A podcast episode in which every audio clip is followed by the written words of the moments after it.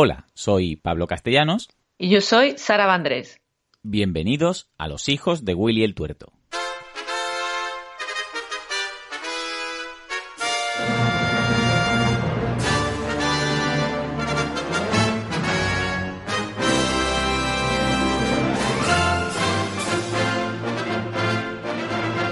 Episodio 1 por 16. Durante la tormenta.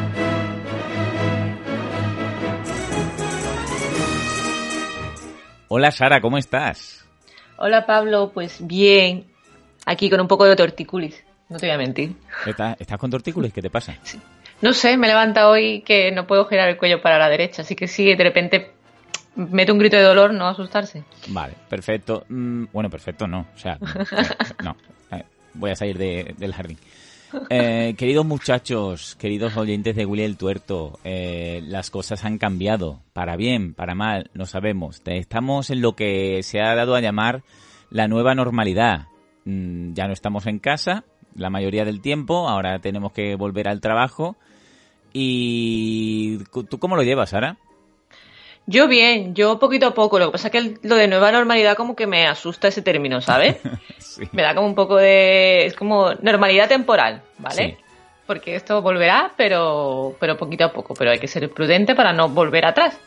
Claro. Pero lo llevo bien. A ver, lo, este podcast de Los hijos de Willy el Tuerto nació de, de las circunstancias del confinamiento. Ahora ya nos dejan salir un poco y este virus ha venido para quedarse, ¿vale? Por mucho que hayamos cambiado de fase o que volvamos a cambiar de fase dentro de X, vamos a tener que seguir con las medidas que, nos han dicho, el distanciamiento, las mascarillas, todo lo posible y demás.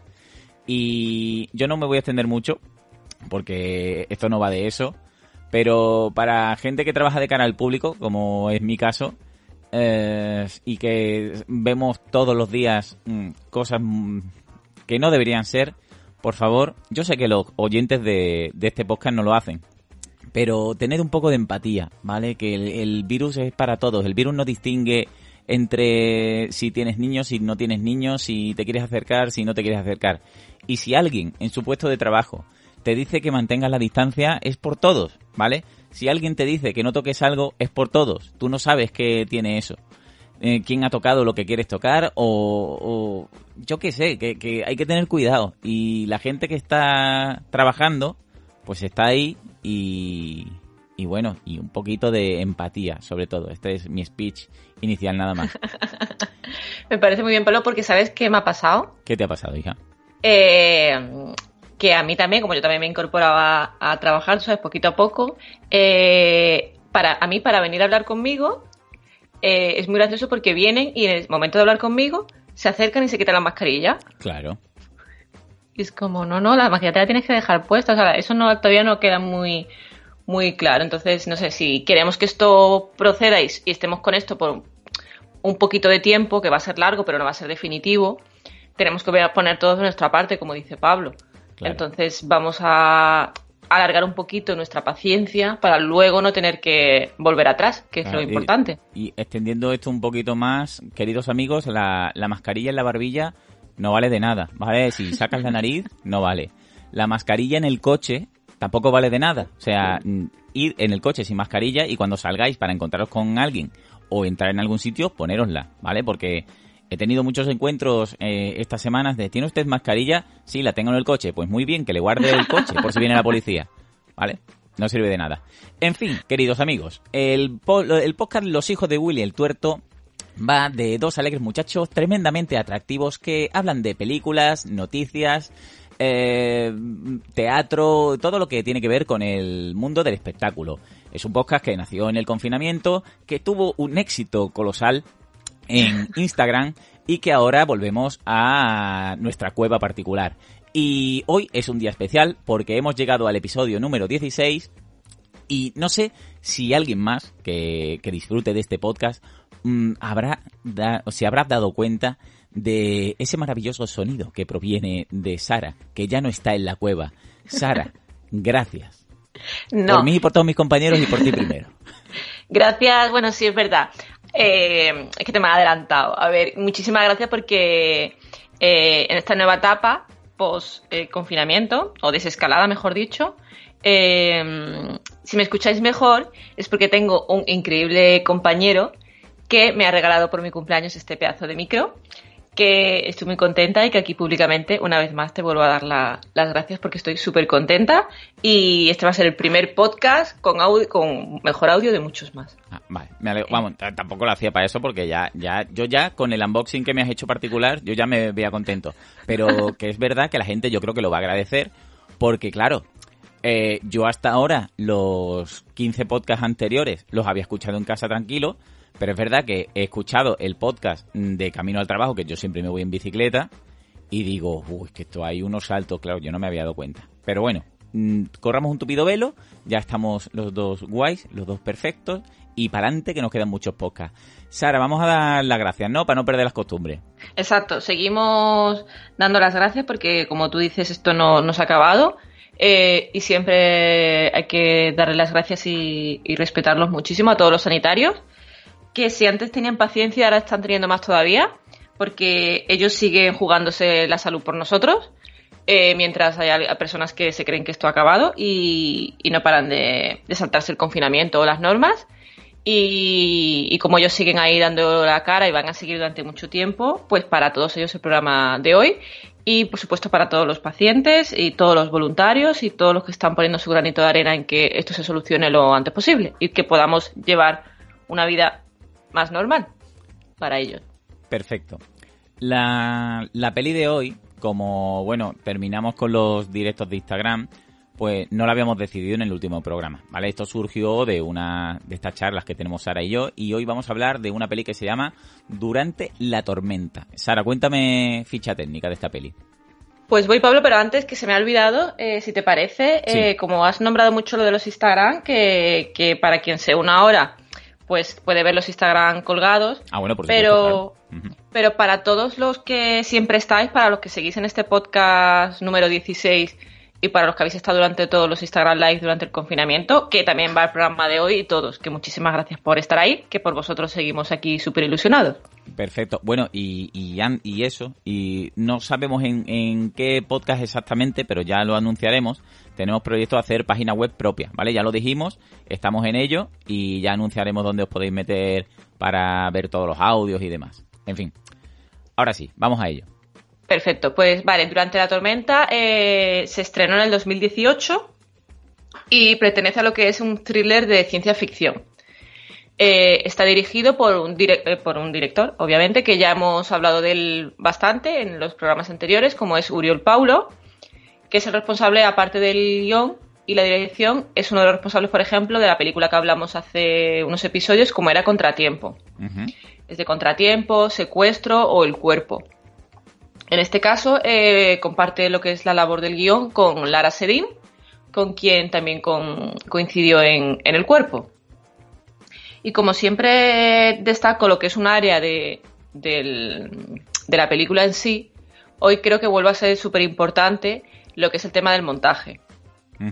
Que además es uno de los profesionales más, eh, yo diría, más y más importantes de nuestro cine, como es Jaume Martí porque si por ejemplo miramos un poquito su, su currículum, en televisión eh, hemos podido ver recientemente como, es La línea invisible, la serie de, Movistar, luego Criminal, la versión francesa, o Sé quién eres.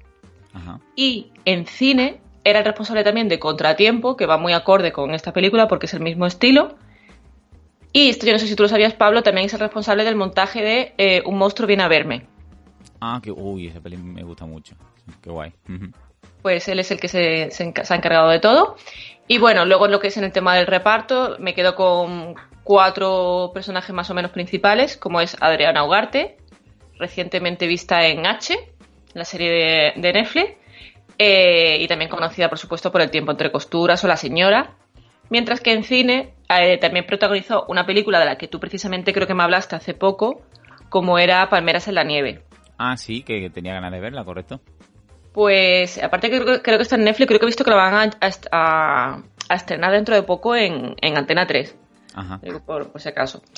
Y luego, bueno, eh, junto a Adriana está Álvaro Morte, conocido mundialmente por ser el profesor de la Casa de Papel. Eh, luego también El Embarcadero, que es una serie que a mí me gustó mucho. Y que ahora se encuentra de pendiente de estreno eh, la serie de Head, que también hablamos hace poco, que eres de los hermanos, de los hermanos Pastor, perdón. Ese es como el matrimonio protagonista. Luego tenemos a Chino Darín, que no, no, sé si podemos decir de momento quién es, pero vamos, es el jovencito, para así categorizarlo. Sí. Eh, que en el cine lo hemos visto hace poco en La Odisea de los Giles, junto a Ricardo Darín, y Las leyes de la termodinámica.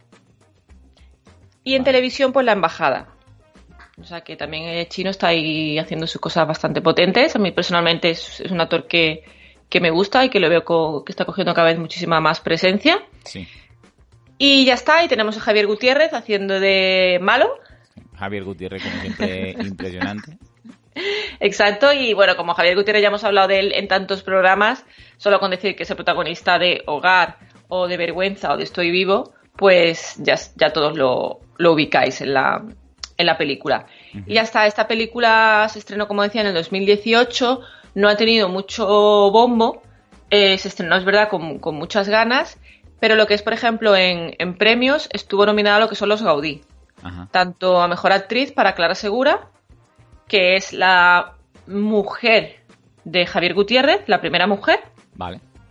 Y efectos visuales. Perfecto. Pero, pero nada más. A mí, me hubiese gustado que estuviese un poquito más de reconocimiento, o por lo menos de boca a boca, como el hoyo. Y hasta Pablo, te toca análisis de la cinta. Vale, pues vamos allá. Eh, bueno, a modo personal, yo llegué a esta peli gracias a Sara, porque como Sara es la que me mete mm, la, las ganas de ver cine español y por la cual vi La Casa de Papel, pues una vez que me terminé de ver la, la cuarta temporada de La Casa de Papel, pues Netflix me propone cosas, ¿no? Como comenté que había visto la del pantano y demás, ¿no? Entonces, eh, eh, esta peli estaba ahí ¿no? Yo vi que salía Álvaro Morte y digo, bueno, pues eh, el profe, lo que, que está guay. Y no sabía nada de ella, ¿vale? Entonces, comento de, qué va la historia. Sara, párame los pies cuando quieras. Porque tengo que decir que en esta nueva temporada, entre comillas, ¿vale? Eh, le propuse a Sara que a partir de cierto momento hiciésemos spoiler y, y lo, lo, pusiéramos con alarma. Pero como todavía no hemos llegado a un acuerdo, aquí no va a haber spoiler, ¿vale? Entonces, ¿de qué va la peli?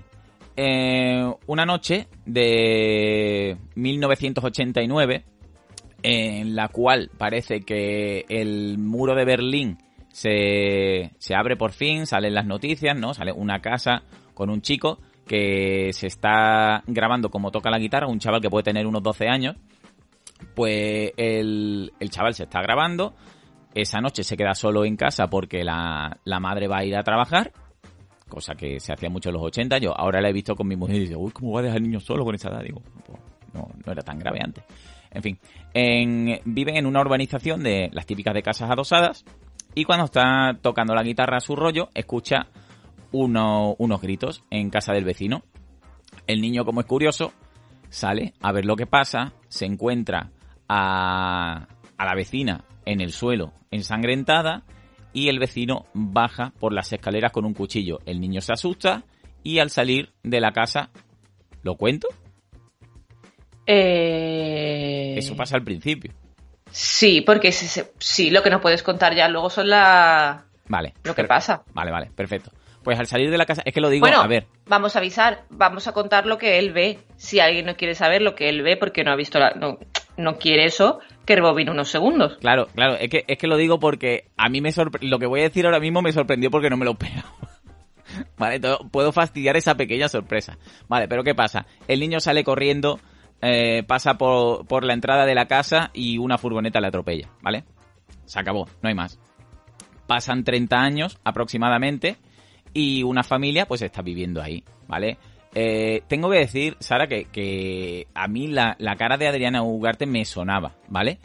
Pero me he dado cuenta de lo guapísima que es. O sea, eh, es una actriz que tiene los dientes perfectos. tiene la, eh, es, muy guapa. Me, ha encantado esta, esta mujer. Es muy, muy guapa. Mm. En fin, en, en esta casa vive a esta familia que al principio vemos a ella con la niña, que la niña por estar en una casa nueva tiene un poco de miedo, y ella está casada con Álvaro Morte, que por su profesión tiene, tiene que viajar, viene de Sevilla y tal. Pues esto que hemos contado al principio, cuando el chico está grabando la. se está grabando en la cámara con la guitarra y demás, ocurre una noche de tormenta, ¿vale? Es una tormenta que parece que mm, es cíclica y cada cierto tiempo se, se cumplen unas condiciones para que esa tormenta se desate de nuevo. Pues una noche en concreto se reúnen esta pareja que está viviendo en la casa con un amigo de la pareja cuyo amigo de la infancia era el chico que murió. ¿Vale? Y esa noche en concreto se repiten las condiciones para que esta tormenta estalle de nuevo.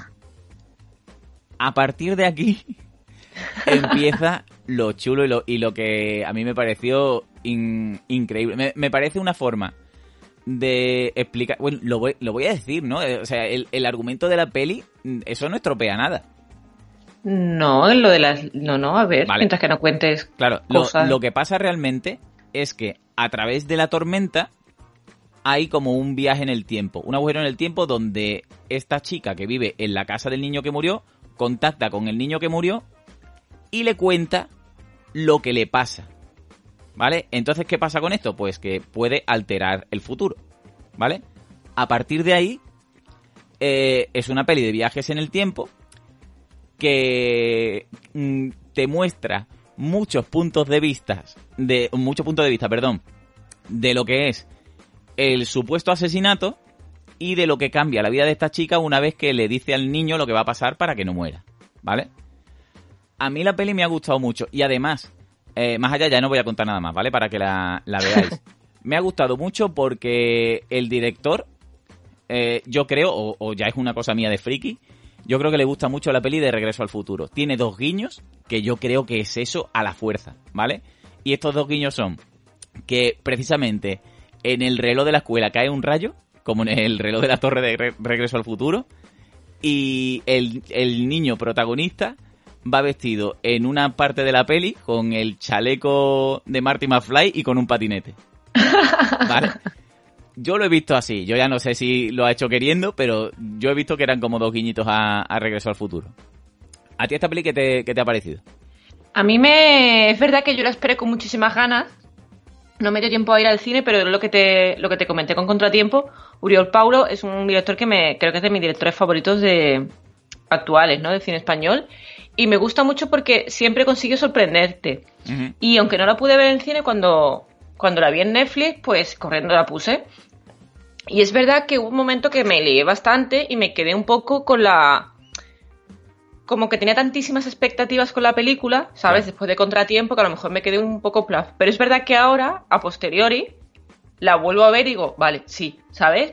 Vuelve a, gustarme, vuelve a, tener esa magia, ¿no? Que tiene, que tiene este director. Y, y, la verdad que a mí es una película que me ha gustado, que creo que explica muy bien, a pesar de lo engorroso de la, de lo que es el efecto mariposa, de lo que son las, las líneas temporales, ¿no? Como tú decías, creo que siempre lo consigue explicar muy bien.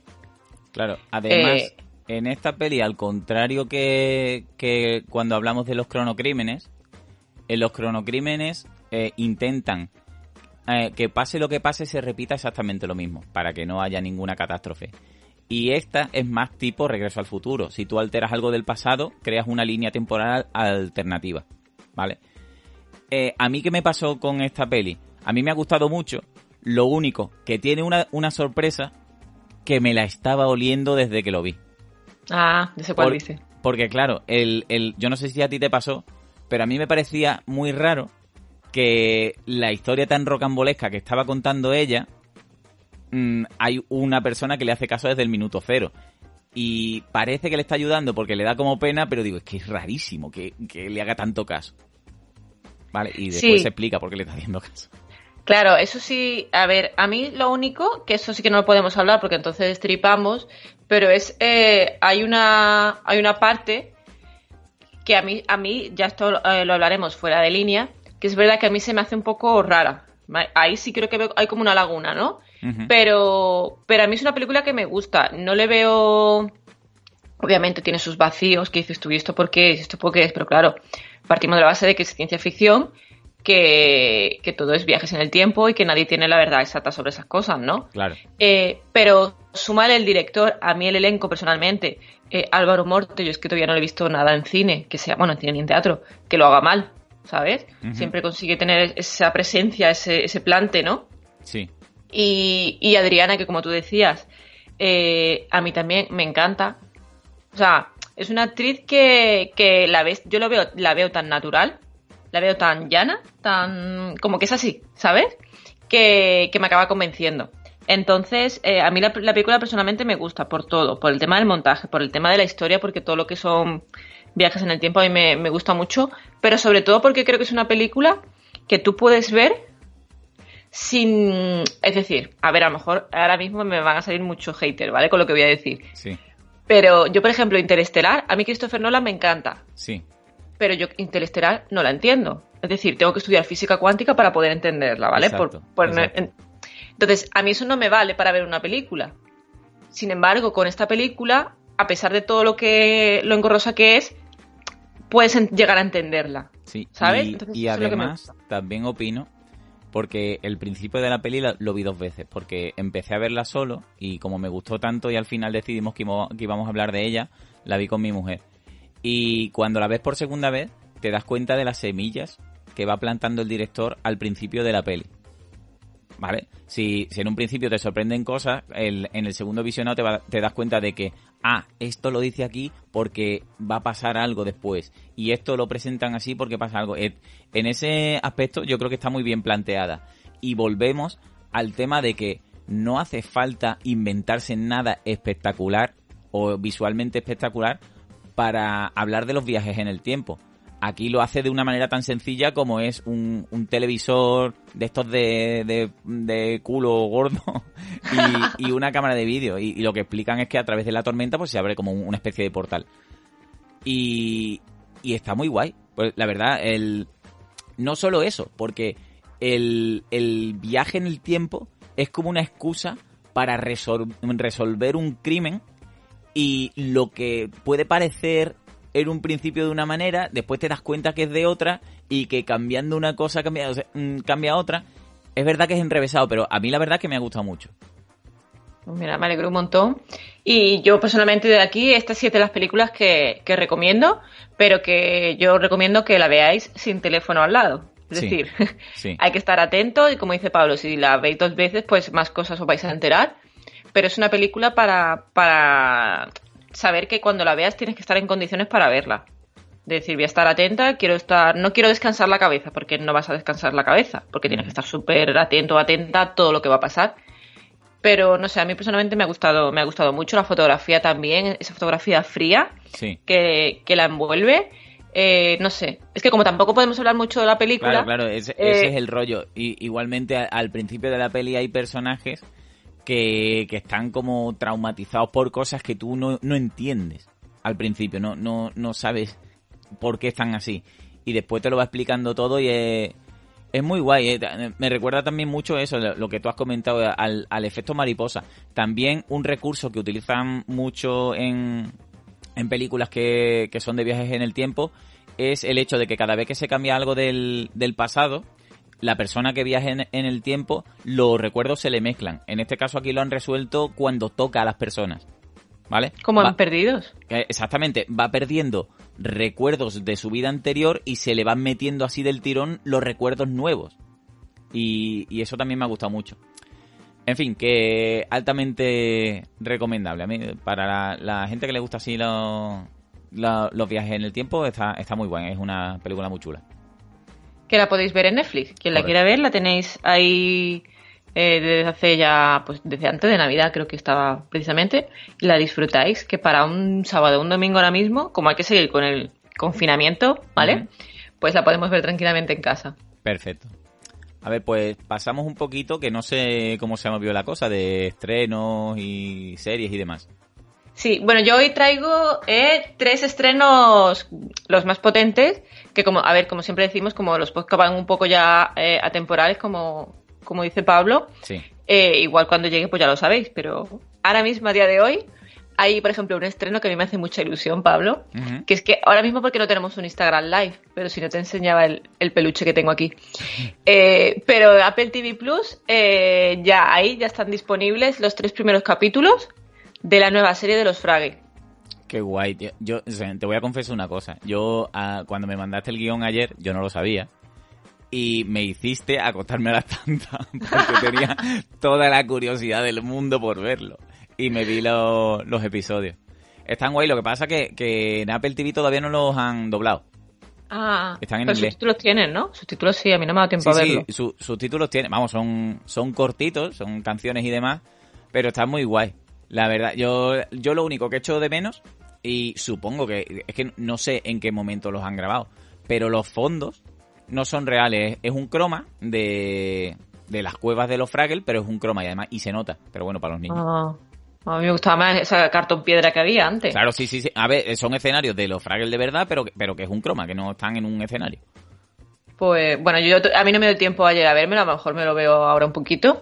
Eh, pero para quien lo quiera ver y quiera tanto para recuperar lo que es la infancia como para quien tenga hijos y ponérselo a sus hijos, siempre los Fraggles es una buena opción. Y son cortos de 3 a 5 minutos, ¿vale? O sea que es algo muy rápido. Sí. Luego, eh, amantes del teatro. Eh, la exitosa, el exitoso musical eh, Hamilton, que estuvo en Broadway, triunfándolo, eh, llega a Disney Plus el 3 de julio. En un principio iba a salir en el 2021, pero bueno, las circunstancias han hecho que se adelante. Y además se va a estrenar a lo que es a nivel internacional. No va a ser solo en Disney Plus americano, ¿no? Sino que va a ser en todos. Hamilton, ¿vale? Fue un, musical protagonizado por Lin Manuel Miranda y que triunfó muchísimo, muchísimo. Y ahí lo, tenéis en Disney Plus. Yo personalmente lo, recomiendo para el 3 de julio para disfrutar un poquito en verano de teatro. Y bueno, y luego hay otro estreno, Pablo, que de este hemos hablado varias veces, que era la, la serie que había iniciado HBO, que se titulaba En Casa. Yo no sé si te acuerdas que eran cinco episodios rodados por cinco directores españoles que tenían que estar grabados durante el confinamiento. Entonces iban a estar Leticia Dolera, Rodrigo Sorogoyen, que era el director, por ejemplo, que hablamos de tu película favorita como era Estocolm. Sí, sí, sí. Está Paula Ortiz. Paula Ortiz, la, directora de La novia, Carlos Marquet, Marcet, de Los días que vendrán, o Elena Martín, de Julia East. Pues cada uno ha preparado un capítulo. Eh, y bueno, pues el primero creo que es el de Leticia, el de Leticia Dolera, y va a estrenarse el 3 de junio. Vale. Yo había visto y, me confundí porque en la cuenta de Paco León, pero eso era una prueba de, me parece que le regalaron un, teléfono, no sé de qué marca era. Hizo un corto en su casa eh, hace dos o tres semanas, no sé si lo viste. Vi la noticia, pero no me ha dado tiempo a, verlo, pero no, o sea, no, no, tiene nada que ver con la serie. Supongo que será otra iniciativa de las que hace Paco, que siempre está dándole la cabeza. A, me sorprendió por eso, ¿no? Era en plan, como que demostrando lo, bueno que era la cámara, pero que hizo un corto en su casa. Digo, qué, guay, la gente que es creativa, que no para ni, ni estando en casa, está buena mm. la iniciativa. Pues esto es un poquito igual porque, yo te digo, no, no he conseguido ver si se van a estrenar todos los capítulos a la vez, eh, pero sé que, por ejemplo, el de Leticia cuenta con muchos de sus actores eh, y de sus mm, amigos habituales. O sea que, por ahí va a haber mucho movimiento y yo tengo, yo personalmente tengo muchas ganas. 3 de junio, en casa, ¿vale? En HBO.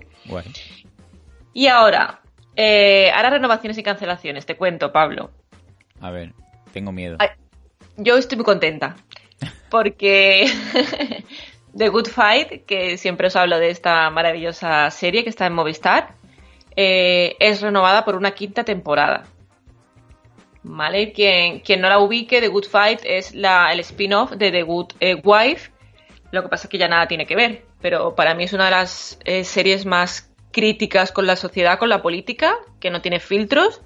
Y no sé, me, encanta. Y su protagonista, Diane, me encanta. me tiene completamente enamorada.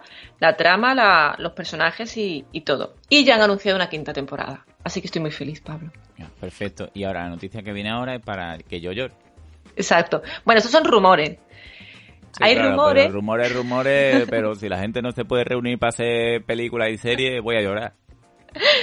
Pues hay rumores de que Ozark puede que haya terminado con esta tercera temporada que se estaba emitiendo. De momento no hay confirmación, pero ayer saltó la, la noticia de que Netflix puede que la haya cancelado. Pues yo no digo nada, pero eso es mal porque la, la temporada, la última temporada de Ozark termina como debe de terminar una serie mm, para que empiece una nueva. Brutal. Si no la habéis visto, el final de temporada es mm, abusal. No puedo decir nada. Pero antes se acaba con cliffhanger, no acaba, no acaba cerrada la serie.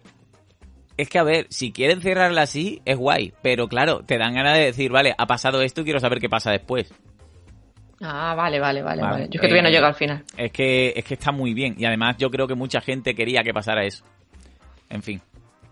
Pues bueno, ya iremos informando. Si Jason Bateman nos oye, que sabe que somos admiradores suyos, Sí, pues que nos comunique algo. sí, ya. te- No enviará un fax o algo. Vale, pues tenemos un bloque nuevo, ¿vale? Que, queridos muchachos, que vamos a hablar de, de noticias curiosas y, y de algo muy chulo que me acabo de dar cuenta porque me, lo acabo de leer. Y estoy deseando que Sara me lo explique. Sara, cuéntame. Sí, vale. Hoy vamos a, como tú dices, estrenamos nueva sección eh, y va a ser dedicada un poco a, a curiosidades de, pues, el mundo de las artes escénicas, así como noticias así llamativas que veamos. Entonces, si quieres, primero suelto la noticia que más me ha destacado a mí de estos últimos días Vale. y que va a ser, eh, que es que me encanta. A ver, yo estoy empeñada en que veáis eh, Tu mujer y tú esta serie, ¿vale? Eh, que es Killing Eve. Sí, esa la, tengo apuntada. Pasa, bueno, pasa lo de siempre, ¿no? Que me he acostumbrado a un mes y pico de que podía ver lo que quiera y ahora ya tengo que racionarme. Pero bueno, lo, lo voy a intentar. Vale, pues Killing Eve es una de mis series favoritas de, de la actualidad y eh, su protagonista, eh, Judy Comer, que es la, o sea, en, la- en el cartel vas a ver dos, vas a ver a Sandra Oh, que era venía de, mm, de Anatomía de Grey. Sí. Ah, Y yo vas a ver a la era ella. Son las dos, son Sandra Oh y Sí. Judy Comer. Vale. Son, o sea, son 50-50. De hecho, para mí tiene más peso Judy Comer, que es la rubia, que. Sandra. Vale. De hecho, Sandra, eh, creo que Judy se llevó el, el Emmy hace poco. Y bueno, pues resulta que el- la asesina protagonista, o sea, el personaje que da a ella vida, como es Villeneuve, eh, según ha confirmado el escritor de las novelas, porque Killing Eve está inspirado en unas novelas, pues eh, Luke, ¿cómo se pronuncia? Luke Jennings, Sí. eh, su- el personaje de Judy Comer, Villeneuve, está inspirado en una terrorista de ETA. Vale. O sea, por lo visto creó al personaje a partir de Idoya López Riaño, apodada Tigresa, quien fuera responsable de 23 asesinatos.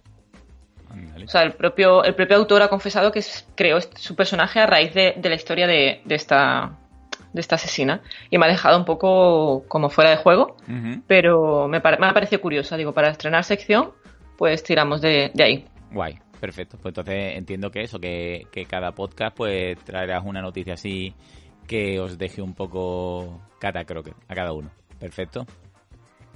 La que me interesa sobremanera, y esto, esto es una cosa que en pocos podcasts de cine eh, tienen una sección así y me gusta mucho que, que la hayas traído. Hoy Sara nos va a traer el comienzo de una sección que va a hablar de términos, de términos cinematográficos, ¿vale? Y, y es muy interesante para todos los que le, le guste el cine porque más allá de lo que es la película, mm, hay una serie de gente trabajando por detrás que muchos ni se lo imaginan y una serie de terminología y vamos a aprender un poquito. ¿Qué- de, ¿De qué nos vas a hablar hoy, Sara? Hoy me voy a centrar, como tú dices, en la terminología, ¿vale? Porque eh, vamos a tener muchísima cancha para hablar tanto de profesionales de las artes escénicas como de términos. Y hoy me centro en uno que además, por ejemplo, hoy eh, lo he traído porque es, aunque hemos hablado de él en otras ocasiones, así muy por encima, es muy importante en la película que hemos tocado, como era durante la, durante la tormenta. Ajá, Y es el raccord, vale. ¿vale? El raccord, eh, definición textual, para que nadie tenga problemas o yo me explique mal, como puede ser. eh, el raccord es la correcta continuidad espacial o temporal entre dos planos consecutivos de una película. ¿Vale? Vosotros sabéis que, la- que la- las escenas se graban muchas veces. y de diferentes planos. Plano Ujú. contra plano, plano general, plano medio. Entonces, cada repetición de ese plano, pues todo tiene que estar exactamente igual todas las veces. Claro. El vaso de agua tiene que estar a la misma altura mm, como esté, el tenedor tiene que estar en su sitio, el periódico tiene que estar por la misma página, el flequillo del protagonista tiene que estar igual. Siempre una vez que se para de grabar y se vuelve a retomar, todo tiene que volver a estar. ¿Vale? Esta palabra, lo que es el raccord, eh, como curiosidad digo que viene del francés, pero no está aceptada por la RAE. No entiendo. Pero Eh, eh, ¿no está aceptada por la RAE porque en español hay una palabra equivalente o cómo? En español hay una palabra equivalente que es raccord, sin, o sea, con una C y sin acabarse en D, Sí. Pero se utiliza para definir lo que es eh, una pieza no metálica que une dos tubos para ofrecer continuidad. Madre mía. Pero la RAE de momento no la, no la ha recogido como tal. Pero bueno, oficialmente es la palabra que, se- que se usa. Y luego, bueno, partimos de la base de que hay cuatro tipos de raccord, que claro, va dependiendo del departamento correspondiente. Está el Ujú. raccord de maquillaje, vestuario y decorado, Sí, que yo creo que es el más cantoso. exacto. Luego está el raccord de iluminación, Vale. El raccord de interpretación. El récord de interpretación no lo entiendo. Claro, eso quiere decir, por ejemplo, que si un actor, ¿no? En un plano está abriendo el periódico de una manera, Sí. cuando cambia de plano, ¿no? Si vuelve a enfocarlo a él, no puede volver a abrir el periódico de la misma manera. El periódico ya tiene que haberse movido la página. No sé si me explico. Vale, sí. Bueno, sería también equivalente a cuando se toman un café, que siempre parece que el café es infinito. Sí, o cuando, por ejemplo, este no sé si sería muy bien de interpretación o de dirección, cuando haces un plano y un contraplano, Sí. ¿vale? Eh, cuando tú haces un plano y ves al protagonista, yo que sé, con la mano derecha subida y, la, y luego haces un contraplano y ves que esa mano derecha no está, Vale, correcto. ¿vale? Sí. Pues más o menos para que no ubiquemos eso. Y luego el raccord de dirección, que es el principal, el que se encarga de todo, ¿vale? Ok.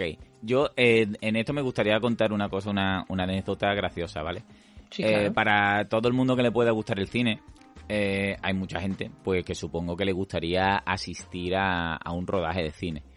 Eh, por, por casualidad, cerca de, de donde trabajo, se rodó una película en el portal del enfrente, ¿vale? Y, y os puedo asegurar, que muchachos que os guste el cine, que rodar una peli es un coñazo, ¿vale? ¿Y por qué? Eh, precisamente hablando de- del tema del récord. Eh, había una escena, eh, la peli, por si alguien la, quiere ver, lo que pasa es que todavía no la han estrenado, ¿vale? Ya está en, fi- en film, Film Affinity. Se llama El Inconveniente. Eh, era una escena donde Carlos Areces cruzaba un por la calle, pisaba un charco y se dirigía hacia el portal, ¿vale? Bueno, pues eso lo tuvieron que repetir, pues no sé cuántas veces, precisamente supongo que por eso, porque una era la, supongo, el plano del pie, otra era de la cara, uno por delante, otro por detrás, y es muy pesado porque trabaja mucha gente detrás. O sea, lo que se ve, lo, digo porque muchas veces vemos cosas que aparentemente son sencillas, pero es que de- detrás de todo eso había como veintitantas personas controlando, porque además estaba lloviendo, de lluvia falsa, ¿no?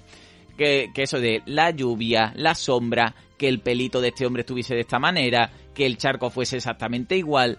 O sea, tremendo lo que hay por detrás. Entonces, lo que aparentemente puede parecer sencillo, que lo vemos en algunas películas de, oh, un fallo de récord, aquí tenía eso, el, el pelito para un lado y después para otro. Mm, Es muy difícil porque es que hay que mover a mucha gente. Yo entiendo que después de cada toma harán en el, como que tú ya lo comentaste alguna vez, Sara, en el combo ese donde tienes la pantalla, se fijarán mucho y apuntarán tal como está todo, ¿no? Claro, de hecho hay una persona encargada de esto, que esto es una profesión que a mí me encanta, Sí, de la que ya hablaré en otro, en otro episodio porque es para hablar mucho, que es la script. claro. Hay una persona que está al lado del director, eh, que es la que se encarga de que todo esto se cumpla. Eh, muchas veces cuando hablan los actores o, o se le pregunta por, por esta profesión, eh, me la han llegado a confesar que es la, para muchos es la profesión más, o sea, dentro del- de todos los departamentos, es el más estresante. Claro, claro, porque es que tiene que, te- que tener control absolutamente de todo y es una locura. Sí, sí, sí, sí. Te cuento yo otra anécdota que no te he contado nunca. Dime. Sabes que yo sé, ya sabes que fui figurante de física o química. sí. Pero bueno, física química sí es en plató, ¿no? ¿O no? Eh, no, a mí me tocó exteriores. A mí ese día me tocó exteriores porque lo que has dicho de los rodajes, y sí, doy fe. Eh, yo estuve, no me acuerdo, desde las, no sé desde qué hora de la mañana en Madrid, invierno, un frío que nos moríamos. Eh, no sé cuántas veces tuvimos que mm, repetir cada toma, porque además grabamos diferentes. Y, y, sí, sí, sí. O sea, todo lo que es. Ahora, ahora los dos actores bajan, se cruzan las personas que pasen por detrás y todo tiene que estar perfecto. Pues yo, yo era esa persona que pasaban por detrás. Sí. Además, no, no te da la sensación, porque es que eh, ahondando más en el tema de la, de la peli esta, del inconveniente, como somos como somos, ¿no? Eh, se, en, en esta peli, como solo salía el portal, acordonaron la zona para que la gente no pasase, ¿no? Siempre estaban los típicos curiosos que, por favor, que guarden silencio y demás. Bueno, pues eh, nosotros, yo, y dos compañeros más, salimos al escaparate para ver el portal de, de atrás. Y le fastidiamos una toma sin querer por mirar, ¿vale? De verdad. De verdad, sí. Grabaron una toma y vino, no sé quién sería, si el ayudante de dirección o quien fuese, hacia donde estábamos nosotros y nos dijo, chicos, por favor, no os asomáis porque se os ve al final. ¿Vale? La, mi uniforme de trabajo, por lo que sea, se ve de lejos, ¿vale? y le fastidiamos la toma. Y es muy gracioso porque, porque es eso, me, me da... No me da pena, pero es, es una cosa que a lo mejor para una toma de 10 segundos se pegan una preparación de media hora y, y todo para... Venga, otra vez. Y es súper sacrificado en realidad, ¿eh? Sí, sí, sí, sí, yo te digo que yo me acuerdo que ese día eh, yo era como en plan, en serio, no puede ser. O sea, que no era una toma que, por ejemplo, yo grabé varias tomas sí. y, y una sí era más complicada porque se tenía que subir uno de los protagonistas a un puente y tal. Pero, o sea, que, que no es nada fácil, que siempre se dicen que quien da la cara, por supuesto, son los actores, el director y tal, pero que es, hay un trabajo de fondo. Claro. Hay muchos departamentos, hay muchos técnicos detrás haciendo lo posible y, y ojo, ¿eh? Que, que es un trabajo muy rápido y muy sacrificado, o sea, muy amplio, perdón, y muy sacrificado, que no es nada rápido. y que para que eso luzca, hay un montón de personas preocupándose por eso, que si, eh, pero ya no solo relacionados con, con el tema de, de las cámaras, sino de iluminación, de electricistas, de, de carpinteros, de un montón de gente que está por ahí trabajando. Exacto, así que y poco a poco por eso en cada en cada episodio iremos hablando de todos estos departamentos que no se suelen hablar de ellos y, como siempre decimos, se merecen todos nuestros respetos y que ellos son parte importante de que se pueda hacer una película, una serie o, una obra de teatro. Porque, porque es muy, muy grande todo lo que hacen y seguramente si falla uno, falla el resto. Esto es en equipo. Así que eso. y Perdón. te iba a decir que si quieres tú, aparte de lo que ya hemos hablado del récord, así brevemente, si quieres decir algún ejemplo de los más conocidos que hay, Vale, eso, te lo comentado. Bueno, ya, hemos comentado algunos y veo por aquí que no lo sabía, ¿eh? que eso voy a ser totalmente sincero, que esto me la, me la apuntado aquí Sara en, en Pretty Woman. Hay en la cena del desayuno parece ser que se está desayunando un croissant y se cambia a tortita, ¿no? Sí, hay una... por arte, por arte de magia. Sí, hay, eh, hay una conversación que están Richard Gere y Julia Roberts eh, desayunando en la, habitación del hotel. Eh, y de hecho es de los fallos más gordos que se han visto porque eh, ella está hablando todo el tiempo y al principio sale como desayunando con un croissant, ella se va comiendo el croissant, pasan a plano a Richard Gere, vuelven a volver a plano a, a Julia Roberts, ese croissant cambia a tortita, vuelven a cambiar a plano, vuelven a cambiar y vuelve a aparecer una, un croissant. O sea, si queréis ponerlo en YouTube, eh, están esos trozos puestos para que entendáis un poquito lo que es el RACO, por si alguien tiene curiosidad por, descubrir este, este departamento, pues ahí lo, podéis ver. Y otro que, que este es súper famoso, de, además que, te ha salido en un montón de, de programas así de fallos de pelis, es en, en Pulp Fiction, la, la escena donde Samuel L. Jackson recita el, el pasaje de la Biblia y antes de que se produzca el tiroteo, pues ya están los agujeros de bala en la pared, ¿vale? cosas así que pasan. Eh, yo, yo eso, yo puedo entender algunos fallos de récord de, de, eso, de cosas rápidas, pero cuando ya cambia directamente, se transmuta lo que sea en, en otras cosas, eso ya es desidia, de, ah, no se van a dar cuenta, ¿qué más da? Sí, sí, sí. En Primos, por ejemplo, hay algún fallo que se cuela por ahí eh, que no se nota. O sea, si te fijas, se nota. Sí. Yo, claro, yo en ese aspecto sí es verdad que soy muy... Mira, yo cuando empecé a estudiar montaje, Sí, me dijo mi profesor, a partir de ahora no vas a ver una película de la misma manera. claro. No la vas a disfrutar. Y me pasaba eso. O sea, yo ahora ya, a raíz de las clases, pues ya empezaba a ponerme a buscar. Y es verdad que hay fallo que dices tú, vale, no voy a ser crítica porque es, es normal, a todo el mundo se nos pasa. Pero es verdad que hay algunos que son muy cantosos. De decir tú, oye, aquí es que no le has puesto voluntad, ¿sabes? Claro, sí, sí. A mí ese, ese tipo de cosas me, me llaman mucho la atención porque yo entiendo que, que cuando se hace una peli hay un montón de departamentos y que en algún momento tiene que haber alguien que diga, tío, mm, o sea, aquí nos hemos pasado, mm, vamos a grabar, aún... eso implica mucha pasta, ¿no? Pero es en plan, o eliminamos la escena o que no haya tanto cambio de plano o yo qué sé, pero que, que alguien tiene que darse cuenta antes de que llegue. No creo que mm, sea el, el mandamás, el productor, que diga, ah, eso no se va a enterar nadie. Sí, eso fue como el famoso fallo de más reciente de Juego de Tronos, ¿no? Pero, pero es que lo de, lo de Juego de- de Tronos, si, si es que ya es, es un abuso. Porque es que encima, que ahora se puede eliminar digitalmente, que se den cuenta a posteriores y lo, y lo quiten a posteriori, es como decir, tío, ¿qué coño estáis haciendo?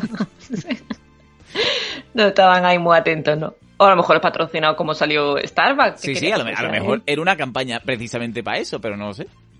Sí, sí, sí. Por eso, pues ahí tenéis los dos fallos así más, más destacados. Por si queréis echarles un vistazo, eh, están colgados en YouTube. Podéis, podéis verlo y, y bueno, y a, a lo mejor a partir de ahora también os va a pasar como a mí que tengo el TOC y me pongo a buscar siempre eso. Vale. Pero bueno. Una cosa que podemos hacer también es que si, si sabéis de pelis que tengan estos tipos de fallos o, o conforme vayamos hablando de términos cinematográficos, pues nos podéis mandar un correo o un comentario con, con lo que hayáis visto vosotros. Perfecto, lo, lo dejáis en las redes sociales, que ya Sí. sabéis que las tenemos ahí. Perfecto, venga, Sara, pues vamos a ver, vamos a finiquitar y vamos a ver qué, qué has estado viendo. Vale, no me ha dado mucho tiempo, ¿vale? Porque con esto, con esto de la nueva incorporación al trabajo, Mm, eh, dí- dímelo a mí, poquito. amiga. Sí, sí. Tú estás peor que yo. A ver, eh, pues mira, acabé Hollywood. En series acabé Hollywood. Sí, Que la verdad que me gustó. Es verdad que empezó así un poco ñe, pero al final me acabó enganchando. Y, y toda la estética y todo, la verdad que es una serie que se, ve, se acaba viendo muy rápido. Me gustó. vale. Sigo con The Last Dance, el último baile, la serie de Michael Jordan, que Vale. me quedan ya mañana lunes, estrenan los últimos capítulos. Y bueno, la serie que yo nunca hablo de ella, pero para mí me gusta mucho, es Chicago Fire, que siempre la tengo ahí como de cabecera, ¿no? Cuando tienes días tontos, pues te la pones. Vale, perfecto. Ahí que me la pondré. Y ahora pues con muchas ganas de ver La Unidad, que ya se ha estrenado en Movistar, que es española, con Natalie Poza y Luisa Era. Y Los 100, que ya está la sexta temporada en Netflix, que también soy muy fan. Ajá. Luego me he visto eh, el documental de Michelle Obama, que no tiene nada. Yo esperaba un poquito más. es verdad. Digo, a ver qué, qué cuenta. Nada. Y luego La Dama de Hierro, me he visto la película de, de Meryl Streep. Sí. La película española protagonizada por Silvia Alonso, Hacerse mayor y otros problemas. Nada, una comedia para echar la tarde está bien. Que Sí. la quiera ver así para echar la tarde. Y bueno, ayer vi Pablo, que esto tenía que comentarlo. Este es Guilty Pleasure, ¿no? ¿Cómo? Guilty Pleasure, placer culpable, ¿no? Veo aquí, ¿no? No, a ver, o sea, no. Fue, fue- de placer no tuvo nada, porque yo me la puse en plan, ah, voy a rememorar viejos tiempos, ¿sabes? Sí. Y no, nada. Nada. Han estrenado en Netflix, para todos los de mi generación, quien la quiera ver, han estrenado Hotel la película. ¿vale? Pero, ¿de, ¿de qué va Hotel? O sea, no, no tiene argumento, ¿no? Será conciertos No, o algo así, ¿no? Claro, yo pensaba que iba a ser un poco Hotel la película como el documental de reencuentro o el, el documental que salió de los Backstreet Boys, que me parece chulísimo, ¿sabes? Sí. que iba a ser en plan así. Hotel la película, además está dirigido por Paco Plaza, que es el director de uno de los directores de Rec. Pero, y, pero cuéntame, que ya, ya estoy Nada. con ansia de ver eso. No tiene, no tiene nada, o sea, eh, graban momentos de la gira Sí, y en un momento determinado cada uno pues, cuenta una cosa, sí. pero no y ves imágenes del fenómeno fan, la gente estrujándoles, eh, moviéndose en autobús, pero, pero ya está, o sea, es que no tiene nada. O sea, han cogido imágenes de la gira, Sí. el montaje sí, es verdad que el montaje es muy bueno porque intercalan escenas de diferentes ciudades en una misma canción y queda muy guay, pero ya está, porque hay testimonios muy breves de 30 segundos de cada uno, Sí. pero no lo veo, no veo, no lo veo un documental fluido. Vale. O sea, yo era muy fan de OT1, además yo estuve en el concierto de OT1 y, y digo, ah, tal, me perdí, ¿sabes? lo esperaba un poquito más sentimental. Me gustó más el documental El Reencuentro, el que hicieron hace unos años, que OT la película. Creo que OT la película simplemente es... Un poco de promoción, básicamente, ¿no? Claro, se hizo en su momento, lo grabaron en su momento por el boom, lo sacaron en su momento, y entonces tú ahora ya eh, no sé cuántos años después. Claro, una vez que estás desubicado, que no estás metido en el tema, es como plof. Exacto. Claro, sí, sí, no, no me queda ahí con un poco de, la espinita. Pero bueno. Ahora sí, ves la moda de aquella época y cómo vamos todos vestidos en aquella época, también te lo digo. Guay. Pero bueno, ¿tú qué, Pablo? ¿Mucho pues, tiempo o no? Pues yo poca cosa. Yo sí tengo que, decirte, bueno, no, no es sorpresa, pero me has inspirado a, hacer otro podcast de cine mucho más gamberro, ¿vale? Y, me he visto gracias... Porque, eh, contigo he aprendido un montón de cosas, Sara, en, este aspecto, ¿no? Y, estamos preparando un podcast de, cine ochentero, cine del que puedo hablar contigo, pero no al nivel que hablo con esta gente que, pues tú sabes, ya, tú eres recta y bien y me enseñas cosas y, es como una conversación de colegas, ¿vale? Lo que, lo que estoy preparando, que ya hablaré. Entonces, gracias a esto, me he visto grandes películas, a cacho siempre, como son Batman, Batman Returns, Batman Forever y Batman y Robin. ¡Ostras! Sí, sí, sí. He sufrido mucho. Y, y, eso, y es que no he visto mucho más, porque claro, a, a, ratitos es lo que, lo que he podido hacer. Bueno, a mí Batman la primera, la de Michael Keaton con Jack Nicholson es de mis favoritas, ¿eh? sí, sí, a ver, eso sí, pero claro, queríamos analizar un poco el hecho de, de cómo ha ido a peor hasta la de Nolan. y es que las de Schumacher son de traca. Entonces, pues, pues la de Schumacher sería como mm, eh, hacerte a ti el reto otra vez de Flash y no, no te lo haré Yo quiero, quiero seguir aprendiendo contigo. Pero no me vas a dejar, ¿no, Pablo, por este podcast? Never, never, never, never. Ah, yo, tengo mis espacios y, este no me lo vas a quitar nunca, no, no te preocupes. Vale, vale, gracias. tenemos como reto que lo teníamos apartado, porque yo creo que es el momento de, decir el reto, ¿no? Sí, venga.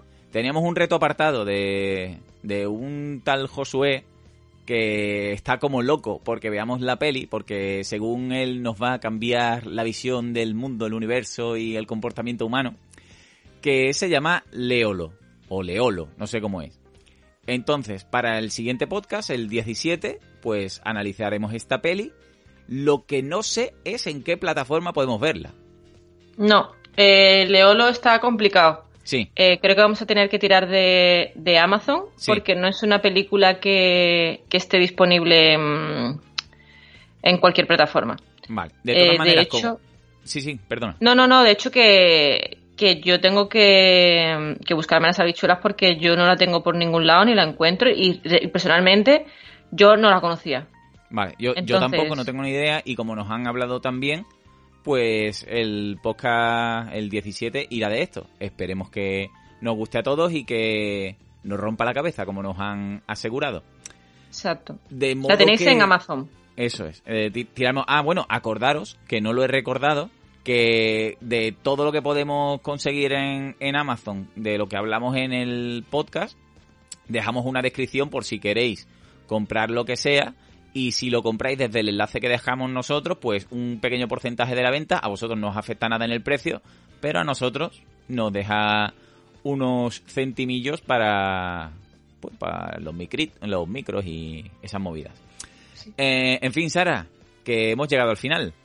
Sí, nueva, nueva etapa, nuevo micro, nuevo sonido y, y nada, que nos despedimos, como siempre, dando las gracias por a todos los oyentes que siguen ahí fieles, a todos los que se van sumando. Y yo, pues, como siempre te digo, gracias personalmente por tu compañía y por tu micro. Qué bonito. Pues nada, como siempre, un placer. Vamos a seguir dando caña. En el siguiente veremos qué tal es Leolo. Un saludo para Josué, un saludo para todos y ya sabéis dónde estamos. Muchas gracias a todos y que vean ustedes mucho cine. Hasta luego.